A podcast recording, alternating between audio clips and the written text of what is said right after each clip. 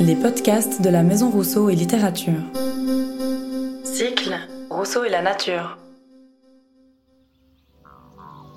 Aujourd'hui, nous recevons la philosophe Corinne Pelluchon et l'historien Fabrice Brandly. Ils nous parlent de la nature des animaux. Cette rencontre fait partie du cycle Rousseau et la nature, conçu en partenariat avec la Société Jean-Jacques Rousseau. Elle a été animée par Martin Rueff et enregistrée en public et en direct à la MRL le 29 avril 2022. Bonne écoute à toutes et à tous.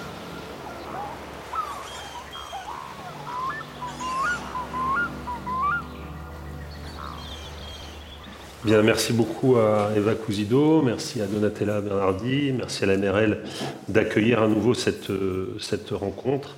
Et merci à vous toutes et vous tous d'être là euh, un jour où, le beau temps vous aurait peut-être euh, attiré vers d'autres formes de vivants que, que celles que nous allons exposer. Alors, là, comme vous le savez, ces rencontres, elles ont en fait comme. elles sont structurées de la manière suivante. Notre idée, c'est de confronter un penseur, une penseuse d'aujourd'hui, euh, à la pensée de Rousseau, mais sur des questions qui sont des questions qui ouvrent euh, des brèches dans l'actualité. Et donc on était très, euh, évidemment, on suit les travaux, l'œuvre de, Corinne Pelluchon, parce qu'on peut vraiment parler d'une œuvre.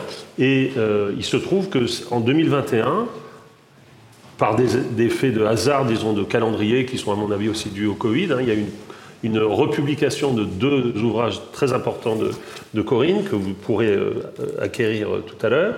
La nouvelle édition des nourritures, un, livre très important, et euh, de euh, d'éthique de la considération, et aussi la publication du livre dont on parlera ce soir, Les Lumières à l'âge du vivant. Et donc on s'est dit, ben, c'est l'occasion de s'interroger sur la nature des animaux. Et comme vous le savez, on commence chaque euh, rencontre par une lecture de Rousseau pour nous mettre un petit peu en, syntonie avec sa pensée. Et donc là, euh, bah, vous en aurez deux. Euh, voilà. Donc je prends deux petits passages hein, sur l'origine de l'inégalité, le discours sur l'origine de l'inégalité, qui est un passage qui importe dans l'œuvre de, Corinne Pelluchon, qui est le passage sur la pitié, la pitié des mmh. animaux. Je parle de la pitié, disposition convenable à des êtres aussi faibles est sujet à autant de mots que nous le sommes. Vertu d'autant plus universelle et d'autant plus utile à l'homme qu'elle précède en lui l'usage de toute réflexion, et si naturelle que les bêtes mêmes en donnent quelquefois des signes sensibles.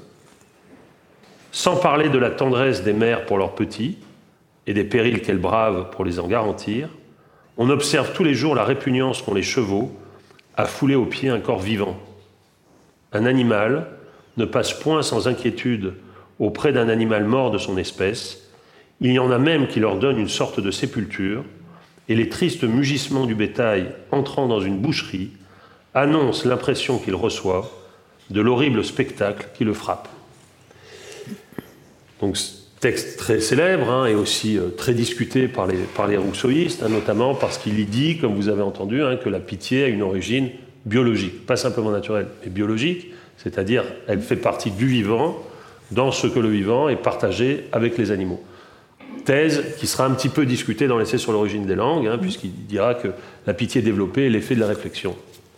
Un autre passage, euh, qui est un passage euh, aussi euh, important dans, la réflexion et de Fabrice Brandy et de Corinne Pelluchon, une des preuves, c'est dans les Mille, livre 2, une des preuves que le goût de la viande n'est pas naturel à l'homme est l'indifférence que les enfants ont pour ce mets-là et la préférence qu'ils donnent tous à des nourritures végétales telles que le laitage, la pâtisserie, les fruits. Il importe surtout de ne pas dénaturer ce goût primitif et de ne point rendre les enfants carnassiers. Si ce n'est pour leur santé, c'est pour leur caractère. Car de quelque manière qu'on explique l'expérience, il est certain, c'est un passage que tu as souvent lu à tes étudiants, je sais, il est certain que les grands mangeurs de viande sont en général cruels et féroces plus que les autres hommes. Cette observation est de tout lieu et de tous les temps. La barbarie anglaise est connue. Tous les sauvages sont cruels et leurs mœurs ne les portent point à l'être. Cette cruauté vient de leurs aliments. Ils vont à la guerre comme à la chasse et traitent les hommes comme les ours. Voilà ces deux passages. Et pour introduire la discussion, je voudrais vous lire deux autres extraits très courts. L'un qui euh, est un petit peu, euh, disons, d'un livre qui sera un petit peu le, fil rouge de notre conversation, mhm. hein. le manifeste animaliste, politiser la cause animale, qui a été réédité en 2021. Et voilà ce que dit euh, à la fin. Donc c'est un manifeste, hein, et Corinne vous expliquera, parce qu'elle le dit dans la postface, ce que ça veut dire écrire un manifeste.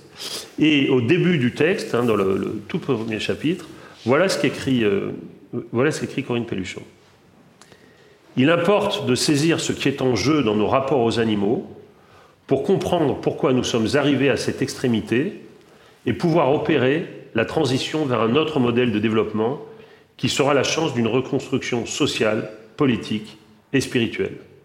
Il est nécessaire également d'articuler les facteurs à la fois anthropologiques, économiques et politiques qui expliquent le maintien de ce système fondé sur l'exploitation sans limite des autres vivants et sur la domination des humains qui contribuent à l'entretenir, même lorsqu'ils en paient les conséquences.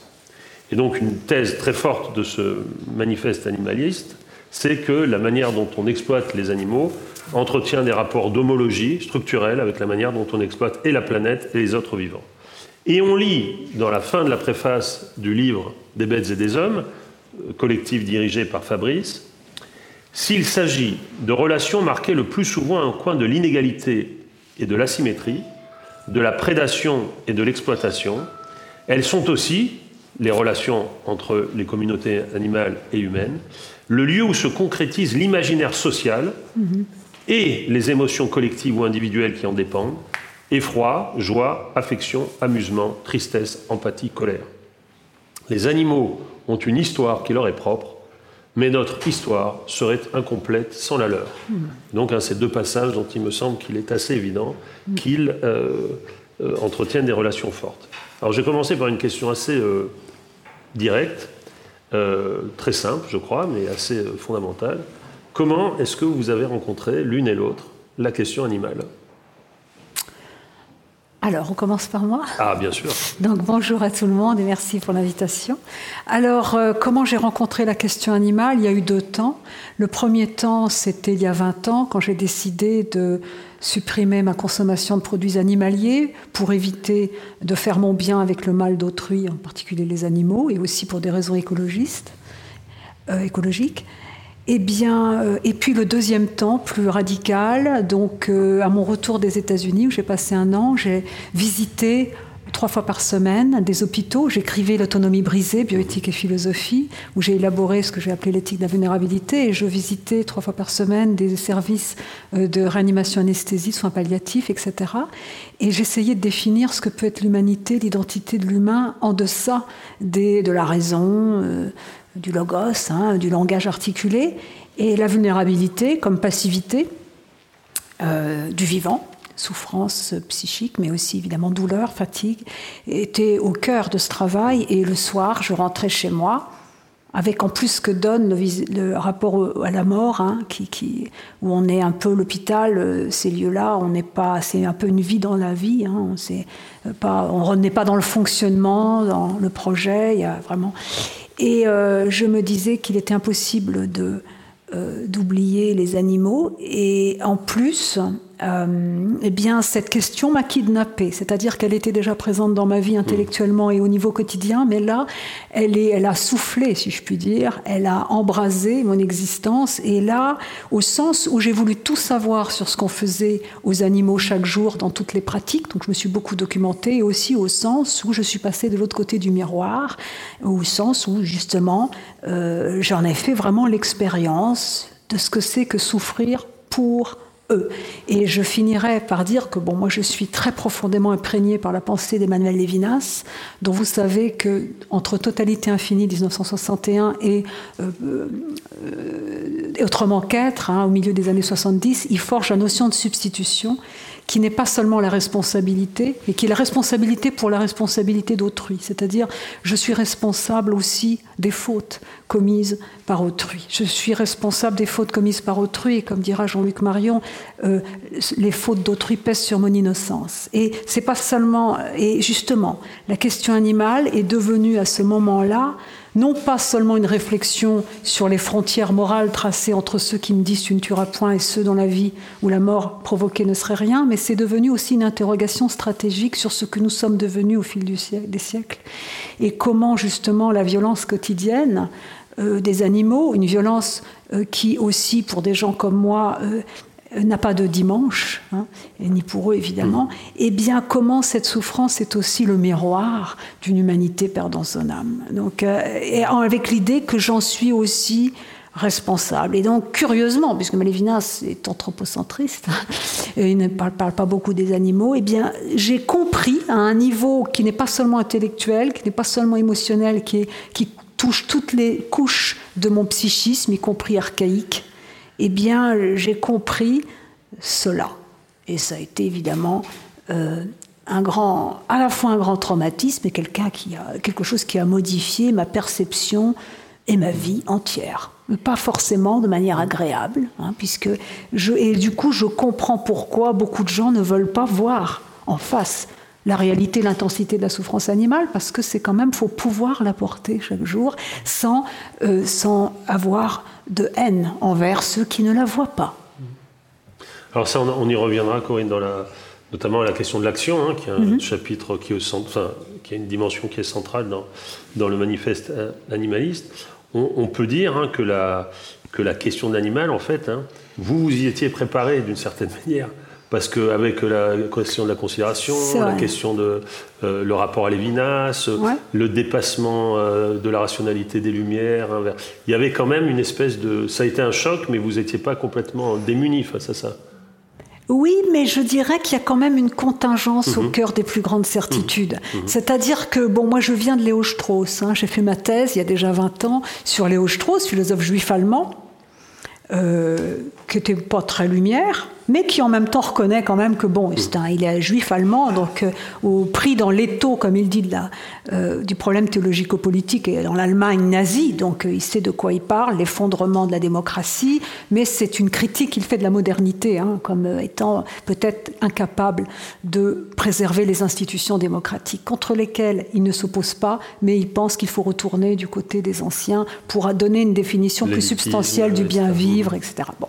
Mais donc pas du tout très anthropocentriste, jamais un mot sur les animaux, y compris et, après Léo Strauss, moi je me suis interrogée, effectivement, j'ai un peu pas abandonné, mais laissé en tout cas travailler, non pas en histoire de la philosophie, mais plutôt sur des questions euh, euh, travaillant le politique, hein, euh, toujours pareil. Hein. une des questions centrales de mon travail, c'est comment compléter la démocratie libérale ou libéralisme politique, hein, la liberté, pour qu'on prenne en compte les, les biotechnologies, les technologies, leur impact qui dépasse le principe de la euh, coexistence pacifique entre nous, parce qu'elles ont des la bombe atomique, les, modifications génétiques ont un impact sur la société qui, dépasse ce que le libéralisme euh, est à même de, nous donner pour y répondre, et puis aussi les questions des dommages aux écosystèmes, aux générations futures et aux autres vivants. Donc c'est vrai que c'est des questions, moi j'ai cherché à compléter à sa base et dans ces institutions, libéralisme politique, à sa base, c'est-à-dire au niveau d'une philosophie du sujet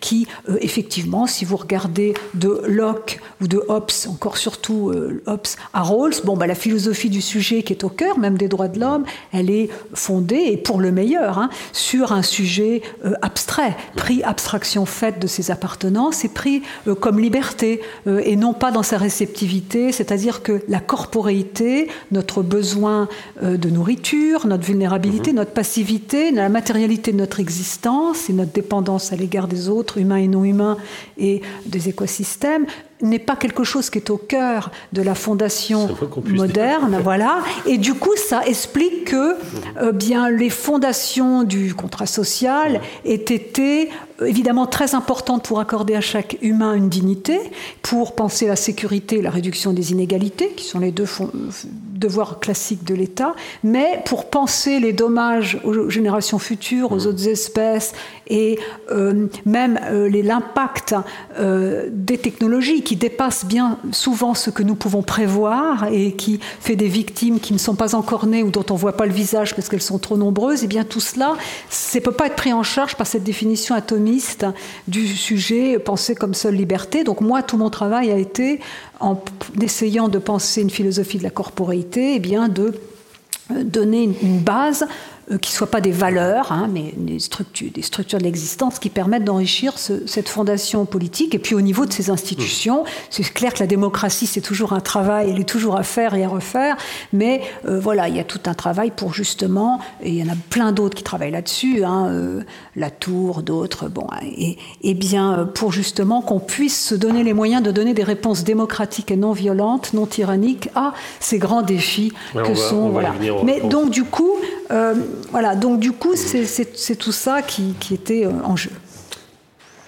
Et toi alors Fabrice, comment tu as rencontré? Parce que je rappelle donc Fabrice est historien, hein, moderniste, et il est l'auteur d'une thèse importante d'histoire de la diplomatie hein, entre les relations entre euh, la France et, euh, la Suisse, hein, qui, a, un titre un peu provocateur, je suis désolé de le dire ici, le nain et le géant. Bon, et donc comment est-ce qu'on passe des, nains et des géants aux animaux?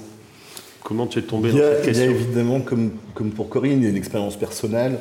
ce, qui est, ce qui est curieux, au fond, quand on se construit comme intellectuel, c'est la place qu'on accorde de façon spontanée à la parole, euh, au logos. Or, euh, en, dehors de cette existence-là, il y a une autre existence qui est celle du rapport qu'on a aux animaux et aux animaux de proximité. Donc j'ai un chien, j'ai vécu avec des animaux, euh, et des animaux qui ne parlent pas c'est-à-dire avec lesquels j'ai entretenu des relations qui ne sont pas verbales, qui ne sont pas intellectuelles, et qui m'ont rendu sensible à une part essentielle en fait de mmh. l'existence, hein, qui ne passe pas par le logos et qui, euh, en même temps, me semble absolument déterminante. C'est-à-dire mmh. qu'elle est euh, constitutive. Elle est constitutive d'un rapport affectif à l'autre.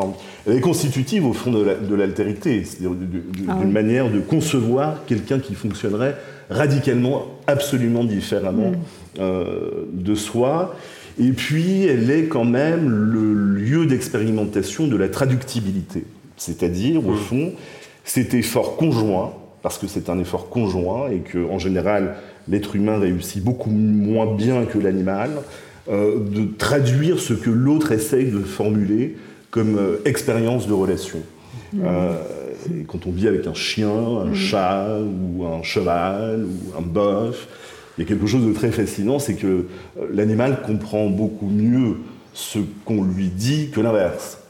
Euh, donc il y a cette expérience qui est au fond une expérience de décentrement, mm. euh, qui est une expérience de décentrement. Et cette expérience de décentrement ou de déprise, hein, comme pourrait dire Lévi-Strauss, hein, mm-hmm. la déprise de soi, la déprise d'une situation initiale qui est la sienne, euh, en effet retour, est absolument déterminante sur la construction de l'intelligence propre, qui, est celle d'un intellectuel. C'est là la capacité de, mm. de, penser autre chose que le préjugé ou la position ou la situation, pour parler euh, comme un Haraway, euh, comme un Haraway, la situation initiale qui est la sienne. Donc l'autre de l'autre, quelque chose d'absolument radicalement différent. Donc ça c'est un élément je pense, assez déterminant au, fond. Et puis après, il y a le hasard. C'est-à-dire que moi, on m'a demandé de travailler pour le dictionnaire critique de l'utopie au temps des Lumières, sur quelque chose qui appartenait au départ à mon champ de compétences, sur la guerre et la paix. Et puis, en lisant euh, au fur et à mesure énormément de. voilà, il y a, le dictionnaire de l'utopie. Hein, il y a entre 200 et 300 romans utopiques produits entre la fin du XVIIe siècle et, euh, et le début du XIXe siècle, donc c'est une masse euh, mm. littéraire absolument considérable, je me suis aperçu que ces récits étaient traversés de part en part de la présence animale. Mm. Euh, et c'est pas du tout ce que je cherchais au départ. Mm. Et en fait, cette présence est tellement euh, imposante, massive, permanente, euh, qu'il est impossible de la négliger. Et au premier article que j'ai écrit, Gary j'ai proposé, ce qui n'était pas du tout prévu au départ, un article sur les animaux. Euh, et cette euh, expérience-là m'a permis, au fond, de saisir un endroit particulier, hein, qui est celui de l'imaginaire utopique, hein, formé euh, bon, sur le modèle hein, de, l'utopie de Thomas More au XVIe siècle. le modèle est très répétitif. un type sur un bateau qui fait naufrage, qui aboutit sur une île australe, à un mundus inversus. Et puis qui découvre une société parfaite. C'est la, version un, peu, un, tout petit peu canonique. Et la question que je me suis posée, c'est qu'est-ce que cette société parfaite fait aux animaux? Et qu'est-ce que les animaux font à cette société euh, parfaite? Et en posant cette question-là, je me suis rendu compte, au fond, que les Lumières étaient très, très plurielles, hein, très, euh, euh, très hétérogènes dans les réponses qu'elles pouvaient apporter. Et que l'expérimentation littéraire de l'utopie, c'était une expérimentation de l'hétérodoxie, c'est-à-dire de, beaucoup de propos, de discours qui dérogeait, si vous voulez, à ce que la philosophie, là où elle se trouve, hein, c'est-à-dire dans les traités, chez Descartes, chez Malebranche, euh, euh, pouvait avoir comme ça d'absolument homogène, d'absolument euh, clair, et que dans les romans utopiques, au contraire, on avait des sortes de bricolage ou d'expérimentation qui troublait beaucoup, au fond, la lisibilité que je pouvais avoir au départ de ce que disent les Lumières sur les animaux. Oui, c'est frappant parce qu'en vous écoutant, on s'aperçoit que vous êtes euh, partis euh, l'une et l'autre d'une expérience, euh, disons, qu'on peut dire une expérience vécue, existentielle, un rapport au corps, au corps malade, au corps bien vivant de ton chien mais muet, et que à partir de là, hein, vous, êtes aussi, vous avez investi votre vos, pratiques intellectuelles, vos théories, hein, avec cette question, hein, et en lui donnant une, une part considérable parce que finalement, euh, Corinne, jusqu'au manifeste, hein, c'est une question qui, n'a cessé de, s'amplifier hein, et qui est présente hein, dans les autres livres, on, y revient. Et euh, en vous écoutant, on, pourrait se demander, mais du coup, euh, oui, alors la question, ça devient qu'est-ce que l'animal fait à la philosophie Pas simplement qu'est-ce que la philosophie fait de l'animal, qu'est-ce qu'il lui fait, et mmh. qu'est-ce que l'animal fait à l'histoire. Et donc, ben, je crois que j'ai posé deux questions là. Oui, fondamental. Qu'est-ce que l'animal fait à la philosophie? Eh Bien d'ailleurs, il euh, faut se rappeler le titre de l'ouvrage d'Elisabeth de Fontenay, hein, euh, Silence des bêtes, euh, la philosophie à l'épreuve de l'animalité, qui est aussi, on peut prendre Derrida, qui est très proche. Hein. La question animale, elle est importante pour eux, ce qu'on leur fait, parce qu'ils souffrent énormément, mais aussi elle est stratégique au sens où c'est à partir de cette distinction mmh. souvent abstraite entre une essence de l'animalité, un animal au singulier, une essence de l'humanité qui aurait une propriété spécifique, le logos, hein, la raison, le langage articulé, c'est à partir de ça qu'on va inventer toutes les catégories morales et politiques qui, font, qui, qui structurent notre société. Hein. Je parlais tout à l'heure, tu ne tueras point. Souvent, la plupart des personnes entendent tu ne tueras point, le commandement biblique, eh euh, on exclut le massacre quotidien des animaux. Tu ne tueras point, le meurtre étant seulement euh, adressé à un autre humain. Et d'ailleurs, on exclut aussi la guerre. Hein, euh. Et, puis, de même, sauf Plutarque, évidemment, Plutarque qui brouille ses frontières hein, dès l'Antiquité, donc, en disant, bon, bien voilà, dans, si le loisir de manger cher, est-ce que finalement, manger un animal qui veut vivre, enfin, bon, est-ce que ce n'est pas finalement aussi un meurtre hein? Donc bon, en tout cas, il y a euh, la question animale, euh, c'est une question qui, euh, qui, est, qui, est, stratégique parce que toute l'armature conceptuelle qui nous sert à instituer le sujet, pour mmh. parler comme Derrida, mmh. à nous penser nous, est est liée à cette distinction entre des vivants qui auraient une dignité et d'autres qui seraient exclus de la dignité et euh, envers lesquels on aurait, dans le meilleur des cas, que des devoirs indirects, au sens où Kant disait, bon ben voilà, massacrer ou faire du mal à un animal, ça souligne un petit peu le fait que nous serions capables aussi de faire du mal à un autre humain, mais en eux-mêmes, bon, ils n'ont pas la dignité. Hein. Donc du coup, c'est vrai. Et puis il y a aussi une autre raison stratégique que moi je pointe, dans la violence envers les animaux, une violence qui d'ailleurs atteint des limites, comme disait extrêmes, comme disait également Derrida après la seconde révolution industrielle, c'est que pour moi, ce que nous faisons chaque jour aux animaux, en le cachant, puisque la viande, on en on n'en voit pas la provenance quand elle est dans un steak ou le poisson qui est comme ça dans pané euh, en carré, eh bien cette violence industrielle euh, légale, eh bien elle est le miroir d'un modèle de développement qui est aberrant et dont nous percevons aujourd'hui les contre-productivités environnementales, sanitaires et aussi sociales, parce que nous déléguons à des êtres, parfois des humains mal payés, le, la tâche très difficile de tuer des animaux qui veulent vivre et qui sont très jeunes, puisque nous mangeons, enfin ceux qui mangent de la viande mangent souvent des bébés, hein, c'est-à-dire des agneaux, des cochons qui euh, ont 180 euh, jours, 180 jours, etc. Bon, bref. Donc du coup, il faut voir aussi ce que, alors l'animal, qu'est-ce qu'il fait à la philosophie et qu'est-ce qu'il fait à la société Eh bien, il fait ça, c'est-à-dire que ce que nous faisons aux animaux, pour moi, c'est un coup de projecteur hmm. sur un modèle de développement. C'est pourquoi la question animale n'est pas un îlot éthique, n'est pas seulement quelque chose qui concerne le rapport aux animaux et qui concernerait une éthique euh, qui s'interrogerait sur le statut moral des autres vivants ou leur statut juridique. C'est une question qu'il faut envisager aussi dans sa globalité parce que euh, ça montre aussi ce que nous sommes devenus, ce que nous avons accepté d'être, puisqu'en plus, et j'arrêterai là, aujourd'hui personne ne compare les animaux à des machines. Nous savons, euh, grâce euh, à l'éthologie, que les animaux ont une complexité psychique. Mais quand vous lisiez euh, le texte de Rousseau, il parle déjà du rapport au symbolique de ces animaux qui sont capables de couvrir de branchages, comme les éléphants, le corps de leurs leur congénères défunts. Donc, mais euh, c'est certain que personne ne euh, songe à identifier les animaux à des machines et pourtant nous les traitons comme ça, nous leur imposons des conditions de vie euh, en les condamnant à la non-expression de leur sens, en allant à l'encontre de leurs normes, de leurs besoins de base, euh, des poules d'étendre leurs ailes, de, gratter le sol, bref. Et ça aboutit d'ailleurs à des animaux malades et fous, rendus fous dans les élevages industriels. Et tout ça, on le cache plus ou moins, puisqu'il y a maintenant euh, des vidéos que tout le monde voit. Alors ça veut dire que ceux qui acceptent ça, euh, bien se scindent, scindent leur raison et leur émotion, euh, ne veulent pas voir ce que pourtant ils savent. Et selon moi, ces stratégies psychologiques de défense, donc mises en place pour supporter ce mal, eh bien, ont des répercussions aussi dans notre rapport à nous-mêmes et au monde. Ça veut dire que nous avalons ce mal. Le bien et le mal se mangent aussi, disait Derrida. Nous avalons cette domination extrême.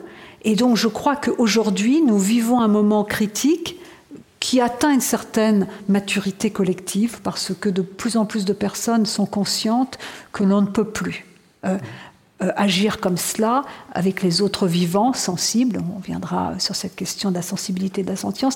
Et du coup, euh, je crois que pour en finir avec ces contradictions et avec ces stratégies défensives qui nous amputent de nous-mêmes, et qui font que la guerre que nous menons aux animaux, c'est une guerre aussi contre nous-mêmes, une guerre de la place de la pitié dans la justice, disait Derrida.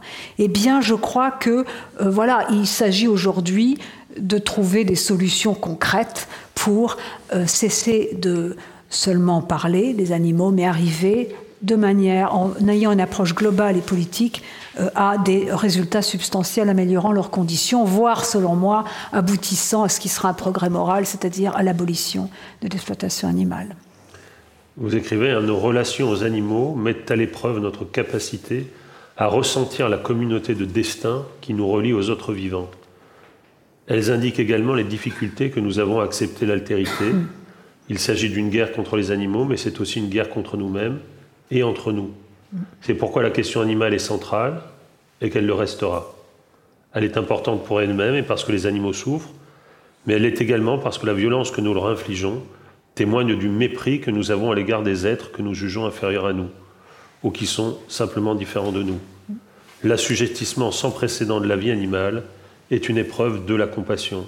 Comprendre ce qui est en jeu dans la maltraitance animale, c'est donc à la fois mesurer le mal dont les êtres humains sont capables et s'aventurer sur un chemin qui ouvre des perspectives prometteuses sur le plan théorique et pratique, individuel et collectif. Alors, on comprend, hein, Corinne, comment une, disons, une philosophie première, hein, c'est une expression que vous employez dans, votre thèse, hein, une éthique une politique radicale, euh, peut être euh, révolutionné par la question animale, parce qu'évidemment, ça, ça, met la question de la vulnérabilité, la question de la passivité et la question de la sensibilité avant la question des devoirs. Mais c'est plus énigmatique, je, je trouve, de se demander ce que l'animal peut faire l'histoire, parce qu'une des, une des convictions qu'on a toutes et tous quand même, c'est que vraiment, alors ce que n'a pas l'animal, c'est l'histoire.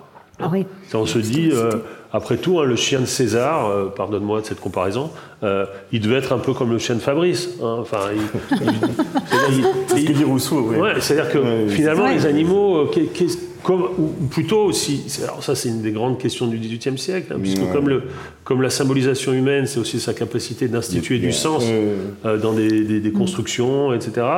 Bon, bah, les, les et qu'il y a peu de traces, me semble-t-il, hein, des, des, des, vies animales. Enfin, les animaux, on peut laisser euh, à l'histoire de traces d'institutions qui nous permettraient de dire qu'ils ont une histoire.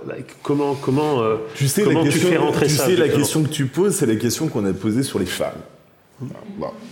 Les femmes, c'est très compliqué. En histoire, on ne les voit pas. Euh, les femmes ne font pas de révolution, les femmes ne font pas d'émeutes, les femmes font des enfants. Euh, elles font à manger, euh, elles sont jamais criminelles parce qu'elles sont sous-judiciarisées, elles n'apparaissent pas dans les sources. Bon. Sauf que si on veut trouver des femmes, on les trouve.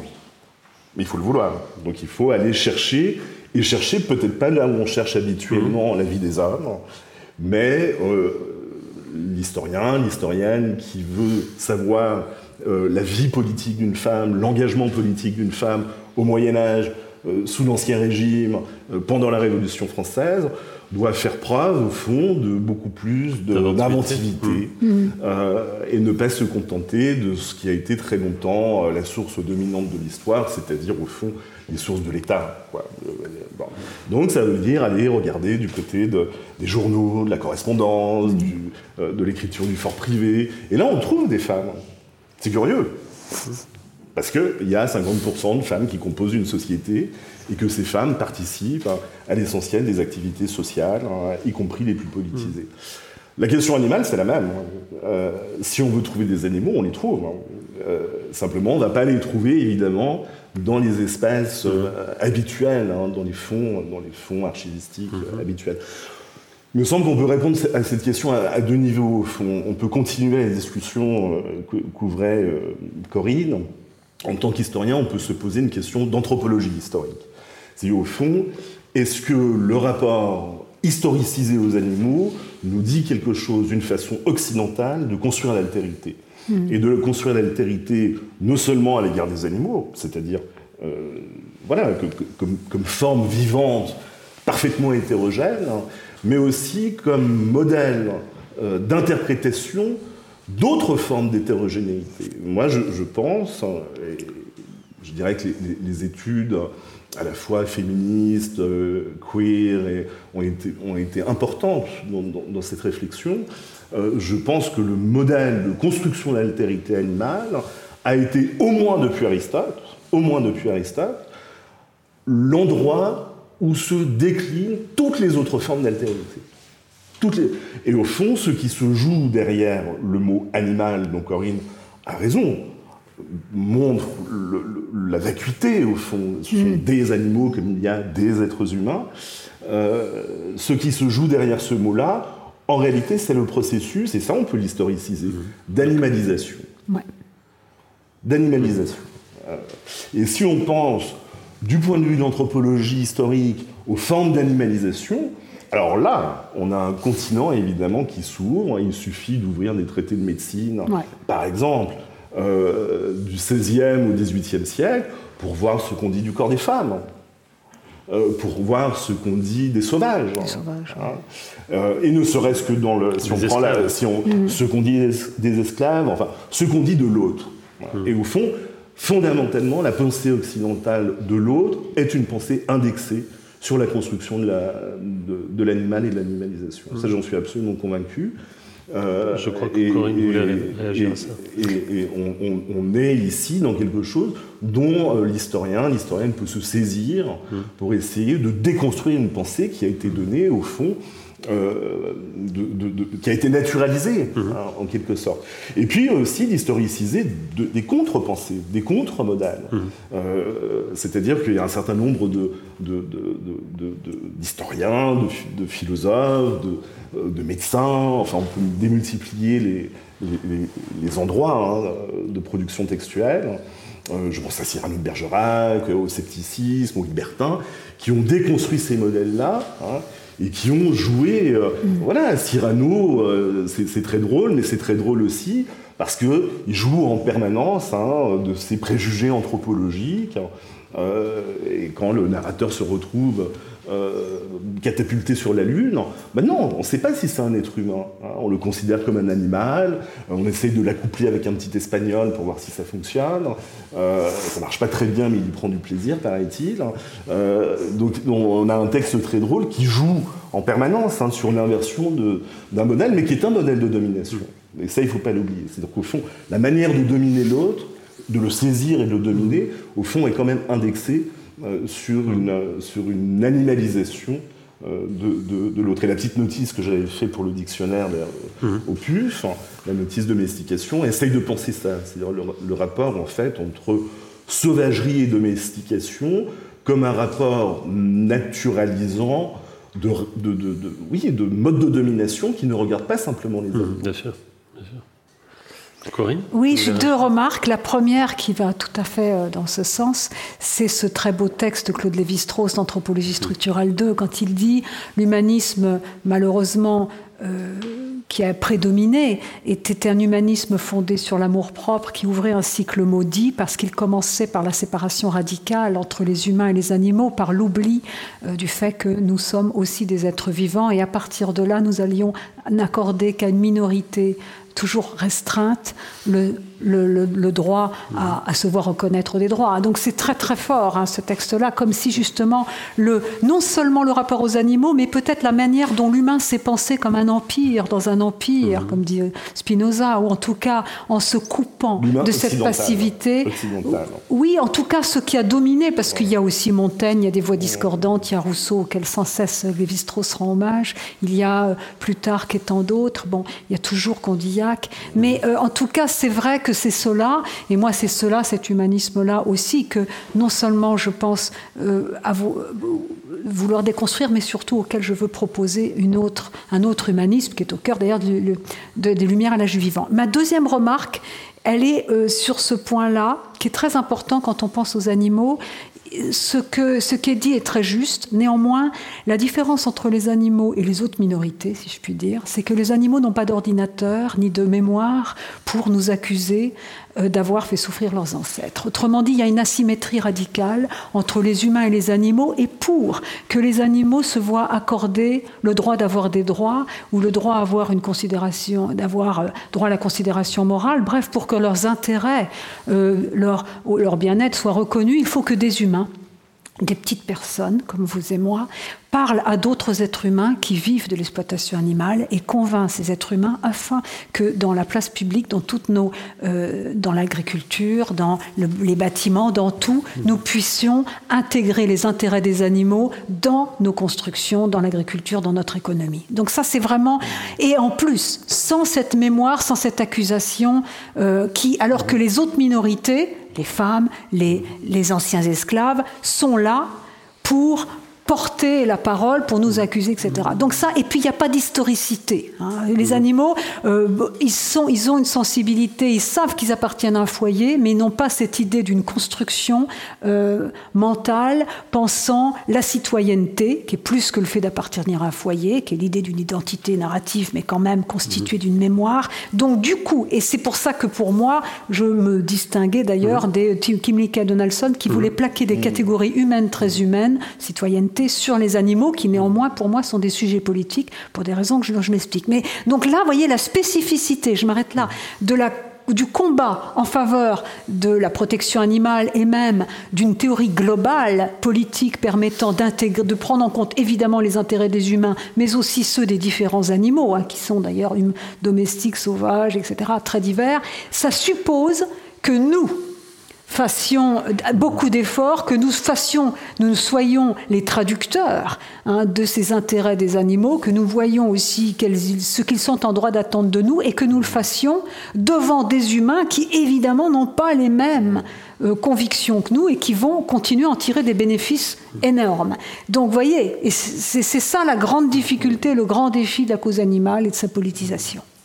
Si tu, si tu permets encore peut-être juste une chose, sur la question historique, euh, il, y a une, chose toute simple, et le, livre qu'on a fait avec les étudiants euh, le, prouve, c'est que la réalité de la coexistence des communautés hybrides, hein, comme, hmm. comme, dit Dominique Lestel, c'est-à-dire d'une réalité, je dirais, empirique, d'une vie interspécifique, on en connaît très peu. Euh, on en connaît très peu de choses dans l'histoire. Cette histoire-là, elle est encore à écrire. Euh, le livre qu'on a fait, les, apports qui ont été faits par les étudiants sur euh, la République de Genève sous l'Ancien Régime, il faut bien avoir conscience que ce sont les premiers textes en 2021, 22, 2022, ce sont les premiers textes qui nous disent comment une société à Genève sous l'Ancien Régime existe, coexiste avec des chevaux. Il n'y a aucun texte écrit sur cette question-là avant leur contribution. Il y a quand même l'historien de Lyon, comment s'appelle-t-il Ah non, non, je ne dis pas qu'il y a. Mais, sur Genève. Ah, sur Genève. Sur Genève, hein, sur les, contributions sur Genève, il n'y a absolument rien. Donc il y, a, quand même, je dirais, et je, je suis persuadé qu'on peut multiplier euh, les exemples. Hein. Donc il y a évidemment Daniel Roche, il y a Digard, il y a, Eric Baratek, qui sera là le 4, le 4 mai euh, pour la, journée d'études des étudiants que, qu'on a biographie animale. Biographie animale. biographie animale. Donc il y a évidemment une histoire qui, qui se fait. Cette histoire, elle est relativement récente. Hein. Hein. Et il y a des pans entiers de cette réalité qui sont, qui sont encore très très peu étudiés, qu'on connaît mal. Hein. Donc il y a quelque chose de simplement très empirique. Euh, c'est que la réalité des communautés hybrides, du point de vue de l'histoire, elle est très mal connue. Alors je vois que le, temps passe. Enfin, je, bon, mhm. je suis désolé, ça, ça va trop vite. Euh, dans cette réflexion, hein, euh, Corinne et Fabrice, sur la, disons le rapport, hein, enfin, disons ce qu'on pourrait appeler la question politique de l'animal, hein, ou la mhm. question animale et politique, on a bien compris euh, ce que vient de dire Corinne, c'est-à-dire que la, difficulté de, faire rentrer les animaux en politique, pour ainsi dire, mhm. c'est une question d'élocution, d'énonciation. C'est-à-dire on peut parler pour eux, mais ils pourront jamais nous dire si on a bien parlé pour eux. Donc on peut pas. Très difficile hein, de parler au nom d'eux, hein, parler pour. Ils peuvent un peu quand même. Ils peuvent un peu. Et dans, la, dans ce livre, donc, sur lequel maintenant j'aimerais qu'on vienne, hein, le, manifeste animaliste, donc euh, politiser la, la, cause animale, euh, c'est un livre euh, tout à fait important et, et, et, plus difficile qu'il ne semble, mhm. parce que en fait c'est un livre euh, qui est à la fois un manifeste pour, donc hein, qu'est-ce qu'il faut faire aujourd'hui, et donc il y a toute une série à la fin de propositions, peut-être que vous voudriez revenir, mais c'est aussi une, interrogation sur comment on fait. À, quelles conditions, hein, pour parler de manière kantienne, à quelles conditions une politique euh, des animaux est-elle possible? Et euh, il y a un chapitre sur lequel peut-être ça serait bien qu'on revienne, vous avez un petit peu commencé à, l'évoquer, hein. c'est ce chapitre 9 qui a un titre formidable. Hein. Les animaux sont des sujets politiques, mais ne sont pas des citoyens. Voilà, ça, je trouve que c'est vraiment une déclaration euh, très forte, hein, parce que ça, ça, ouvre mm. hein, le, cet espace-là. Est-ce que vous, voulez en parler un peu?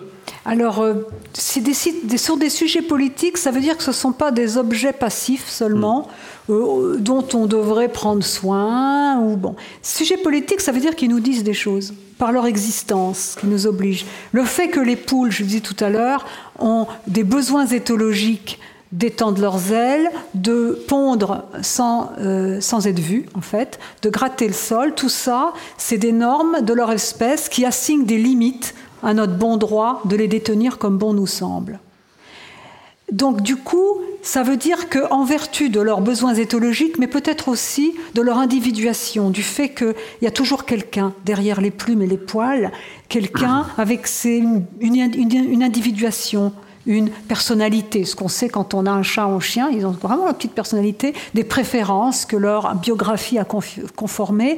Eh bien, leurs normes éthologiques, les besoins propres de leur espèce et leur individuation assignent des limites de l'intérieur à notre souveraineté, laquelle n'est pas absolue, à notre droit d'en user comme bon nous semble, et puis nous partageons la terre avec eux, et l'espace, la mer, et puis les cieux. Hein. Notre, euh, nous habitons Oikos, la, la, planète qui est partagée, c'est une communauté mixte, hein. et le mot zoopolis a été inventé d'abord par une géographe urbaine qui disait, ben voilà, les villes sont composées d'insectes, d'oiseaux, et donc euh, ces animaux-là ont le droit d'avoir euh, accès aux ressources. Or, qu'est-ce qui se passe dans notre société? Eh bien, nous construisons les, euh, les lois, nous faisons des lois et nous habitons la Terre comme si nous étions les détenteurs absolus euh, des espaces et comme si les animaux n'étaient là que pour nous servir de simples moyens au service de nos fins. Et et du coup, donc, penser que les animaux sont des sujets, ça veut dire que le point de départ des droits par nous conféré aux animaux, puisque le droit est un outil juridique humain très humain, hein, eh bien, il assigne des limites à notre comportement, nous indique ce qui nous arrivera si on enfreint quelque chose, eh bien, mais le point de départ de ces droits par nous conférés et consignés, c'est les besoins éthologiques des bêtes, c'est voir les individuations, euh, en tout cas ce qu'ils sont. Ça veut dire que euh, le contenu des droits n'est pas euh, anthropocentrique. Il peut être anthropogénique, c'est-à-dire formé. C'est l'humain qui va l'écrire, qui va le traduire, mais le contenu de ces droits, ce sont les animaux, car ce ne sont pas de simples objets, ce sont des sujets qui existent, qui ont des normes, dont les normes éthologiques euh, bien assignent des limites de l'intérieur à notre souveraineté, indiquent, et d'ailleurs dans la Bible, d'ailleurs entre parenthèses, il n'y a pas d'anthropocentrisme. Hein. Dieu fit les êtres selon leur espèce.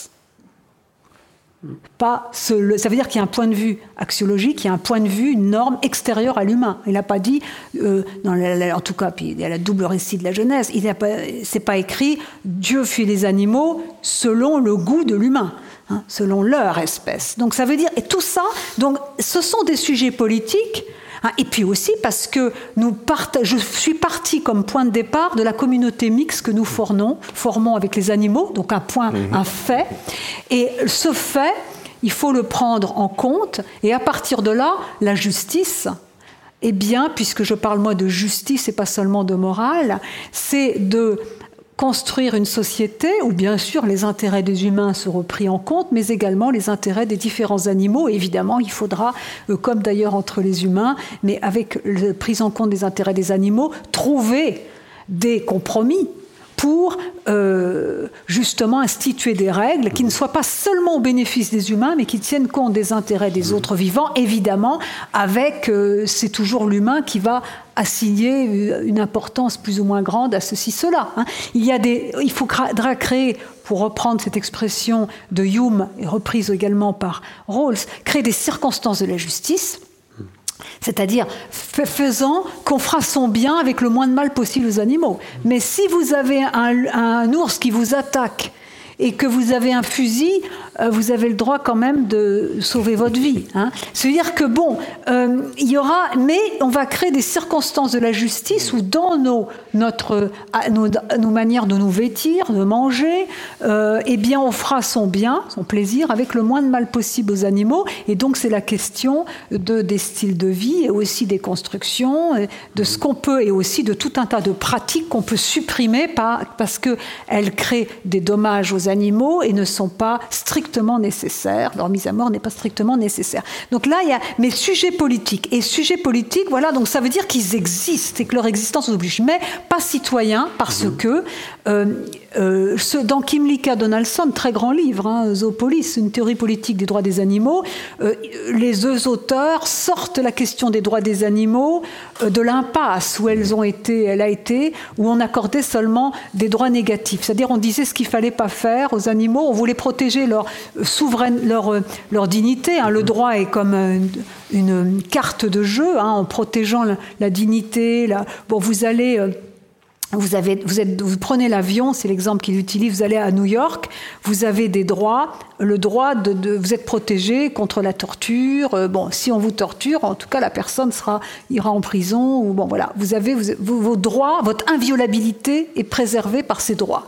Mais vous n'aurez pas le droit de vote. Vous êtes français, vous êtes citoyen de Genève, vous n'avez pas le droit de vote aux États-Unis. Donc ça veut dire qu'il y a une différenciation, il y a des droits différenciés et la théorie politique euh, des droits positifs développés par Kim Lika Donaldson permet de connaître nos devoirs différenciés envers les différents types d'animaux, domestiques, euh, chats, chiens, ben on leur doit le couvert. Le lion, vous n'êtes pas obligé d'aller lui donner une gazelle. Hein. Dans voilà, il reste euh, sur sa, dans sa souveraineté. Euh, bon, voilà. Et puis, bon, donc il y a des droits différenciés, c'était bien, mais il plaque un petit peu, parlant des animaux domestiques, la catégorie de citoyenneté sur ces animaux-là, parce que c'est vrai que les chiens, un peu moins les chats, mais sont capables de comprendre les règles de la réciprocité. Bon, c'est très vrai, mais, selon moi, c'est des catégories qui sont heuristiques, qui permettraient de voir ce que serait une, société où on prendrait en compte les intérêts des animaux, mais ce n'est pas une catégorie constitutive parce que la citoyenneté, vous et moi, vous savez très bien ce que c'est qu'être un citoyen, ça veut dire sentir qu'on a euh, on appartient à une communauté politique avec une histoire, une historicité, avec des règles, et il y a cette idée d'une épaisseur de l'histoire. Bon, les animaux, ils, sont, ils, ce sont des sujets, ce sont des consciences non représentationnelles. Ils ne se voient pas vivre, ce qui a finalement des intérêts. Nos relations avec, avec eux ne sont pas euh, droite-gauche, donc on évite mm. les problèmes, surtout en France. Hein. on n'est pas... Euh, ils sont pas qu'anciens ou hegeliens, on a une relation qui se situe sur le plan des couches archaïques d'ailleurs, du, sentir dans sa dimension pathique, hein, du sentir, de la sensation, donc il nous répare, c'est très intéressant ce qui se fait avec les animaux, mais euh, il nous parle quand même, moi j'ai un chat, hein, j'ai une chatte, d'ailleurs ce qui est une petite contradiction puisque ce sont des carnivores et des chasseurs terribles, mais enfin bon, mais euh, ben, je, moi il me parle, hein, parce que quand je reviens après même une ou deux journées d'absence, je sais que j'ai un miaulement qui veut dire euh, t'étais pas là, etc. Mais donc il y a quand même un, un mais ce ne sont pas des citoyens, parce que la citoyenneté, il faut vraiment prendre les termes euh, politique au sens fort, elle a une exigence. Et je pense que, euh, je suis trop longue, mais pour penser la politisation de la question animale, il faut vraiment prendre au sérieux cette asymétrie entre eux et nous, et le fait que pour améliorer de manière substantielle la cause animale en démocratie, où il y a des différences d'intérêt et de point de vue, et même quand c'est mon cas, avoir un horizon qui est celui de l'abolition et d'un progrès moral qui fait qu'un jour peut-être tout le monde comprendra que prendre la mort sans nécessité d'un être, d'un animal, ça n'a pas de sens, eh bien pour ça, c'est pas quelque chose qu'on peut imposer euh, comme ça, mais il y a différents leviers pour l'amener, cette révolution anthropologique, en fait, majeure, qui est pour moi la révolution actuelle, mais qui ce qui est lié à ce qui se passe avec le féminisme, ce qui est lié avec ce qui se passe euh, au niveau de l'écologie, avec l'émergence de la notion de vulnérabilité dans le mmh. droit et dans mmh. les. Nous vivons un, moment terrible et en même temps extrêmement porteur. Hein. Pour cela, il y, a, il y, a, un mouvement, une révolution anthropologique dans la manière dont nous nous percevons et percevons notre place dans la nature et notre responsabilité. Mais pour amener ça et lui donner une structuration, évidemment, euh, politiser la cause animale, c'est important, mais à condition qu'on active les bons leviers et qu'on ait le bon discours. Or, je trouvais que euh, j'avais écrit le manifeste en 2017, pensant que ce serait un sujet essentiel aux, élections présidentielles de 2017. J'avais pas vu la question de Fillon, des problèmes de Le Pen. Bon, non, pas. voilà, non. Mais cela dit, là, cette fois-ci, dans les élections, Mélenchon et les Verts ont porté la cause animale. Hein, donc mm. bon, et il y a eu cette loi euh, faite finalement. Vous en parlez dans la post Voilà, mais elle est, ça y est, elle est, elle est, faite. Hein. Celle de juin euh, Voilà, exactement. Donc, il y a quand même quelque chose mais je pense que pour politiser la cause animale, il ne faut pas se payer de mots ni être hmm. confus, surtout quand on veut imposer la tyrannie du bien. Et, moi, je sais de quoi je parle, puisque je vous ai dit tout à l'heure, bon, il y a déjà euh, presque 20 ans, quand j'ai pris conscience de l'intensité de la souffrance animale, et euh, j'ai quand même été traversée d'émotions négatives, colère, indignation, euh, bon, tout ce que vous voulez. Et, je comprends. Et en plus, bon, il y a 20 ans, tout le monde n'était pas vegan. Hein. je veux dire, vous imaginez mes collègues quand je suis même, j'ai eu un poste très tardivement à l'université, euh, ce qui pas en France, ça arrive souvent. Hein. Mais et, je me rappelle la première fois, on m'avait dit, ah, j'étais seulement végétarienne encore à l'époque. Euh, ça a quand même été une critique. Hein. J'avais fait un cours sur les animaux et il faut voir ce que je m'étais pris de mes collègues. Hein. Donc du coup, je, pense que les choses ont changé. Hein. Euh, mais vous voyez, je pense que si on veut politiser la cause animale, je trouve qu'il y a des discours confus et qui opposent un peu humains-animaux et il y a une tyrannie du bien qui peut être le danger. Hein. Euh, donc il y a tout un tas, et le manifeste animaliste avait aussi une ambition de s'adresser pas seulement aux animalistes, hein, à ceux qui sont un mouvement social et politique auquel il fallait donner une structuration intellectuelle, mais aussi aux, représentants des différents partis politiques et dénoncer des stratégies. Alors avant d'en venir aux stratégies, on a encore... Oui, avant d'en venir aux stratégies, j'aimerais bien euh, que...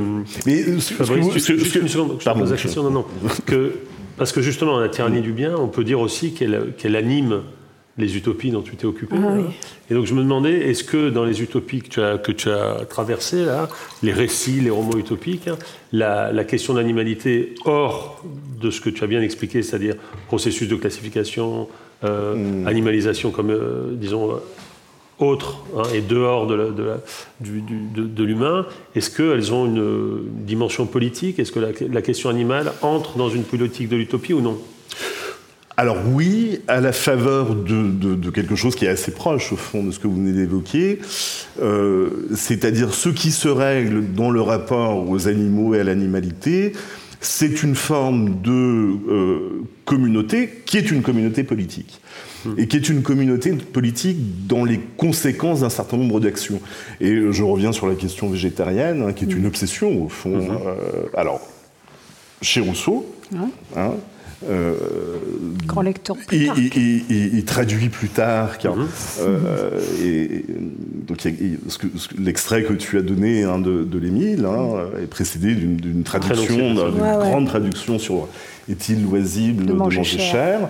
Il y a une, euh, un texte, une dissertation publiée dans les, transactions philosophiques hein, au début du XVIIIe siècle, qui est un échange entre Tyson et Willis hein, mm. sur l'anthropologie comparée euh, des grands singes anthropomorphes ah et des êtres ah humains euh, qui discutent la thèse de Gassendi de savoir si nous sommes, nous, êtres humains, frugivores par nature ou pas.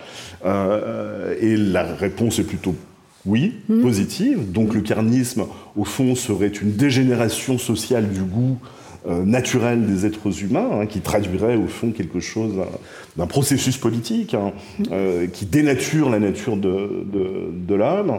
Et ces motifs-là, on les retrouve chez Rousseau, mais on les retrouve évidemment aussi euh, dans la plupart des, utopies, dans beaucoup d'utopies, pas toutes, mais dans beaucoup d'utopies. Je, je, pense à Morly, par exemple, à Basiliade. Hein.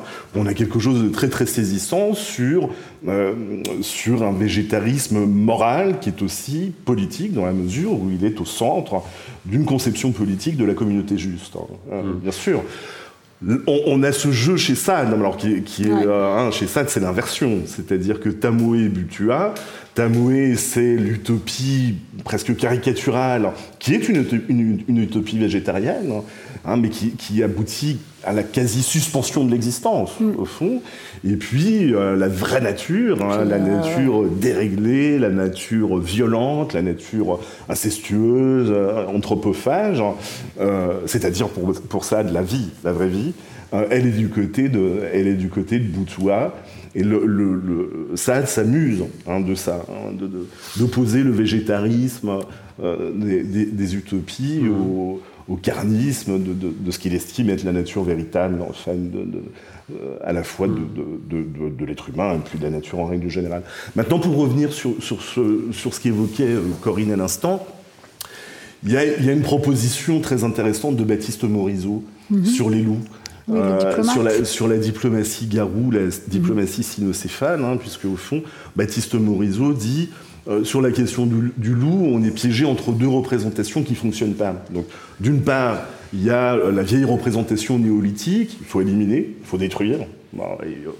c'est un prédateur apex ou un apex prédateur, donc nous sommes aussi, nous sommes en guerre et on va la gagner. et puis, il y a l'autre logique, hein, qui est celle de la sanctuarisation. Et en fait, Baptiste Morisot dit les sanctuarisations des loups ne marchent pas Parce que c'est pas un bah animal sanctuarisable. Hein. C'est un animal qui biologiquement mhm. se diffuse, hein, mm. bouge. Et il bouge beaucoup. Sur les il bouge sur Et il milite en faveur de quelque chose. Et il dit, au fond, on est saisi entre deux discours politiques hein, euh, qu'on a vécu ici, puisqu'on a dû euh, se prononcer en septembre 2020 20 ou 21, 2020 euh, sur la, possibilité d'augmenter les tirs de loup ou pas. Et c'était très, très intéressant. C'est-à-dire que ça n'a pas passé, mais ça n'a pas passé parce que les villes ont refusé. Et les euh, campagnes, les villages qui étaient en contact avec le loup ont accepté la, multiplication des tirs à des, proportions mm. absolument euh, gigantesques.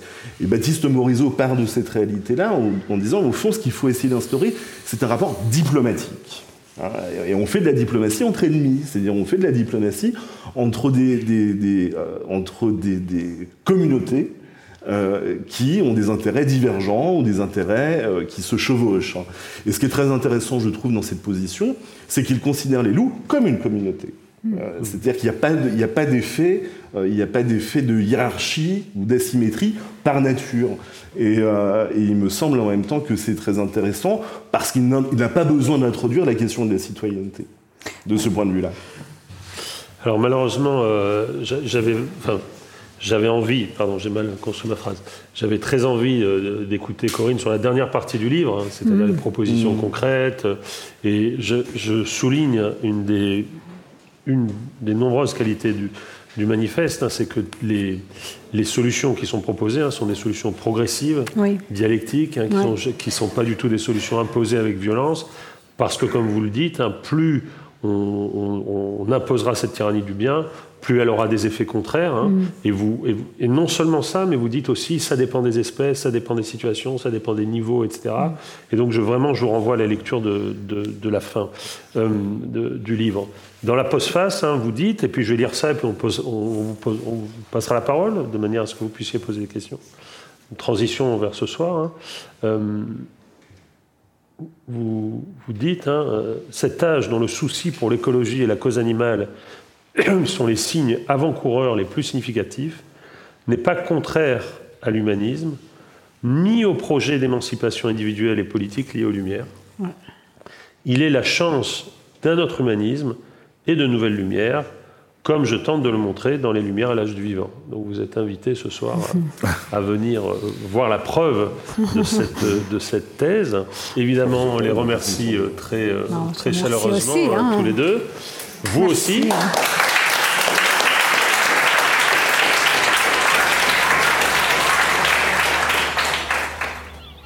La rencontre avec Corinne Pelluchon, Fabrice Brandly et Martin Rueff est terminée.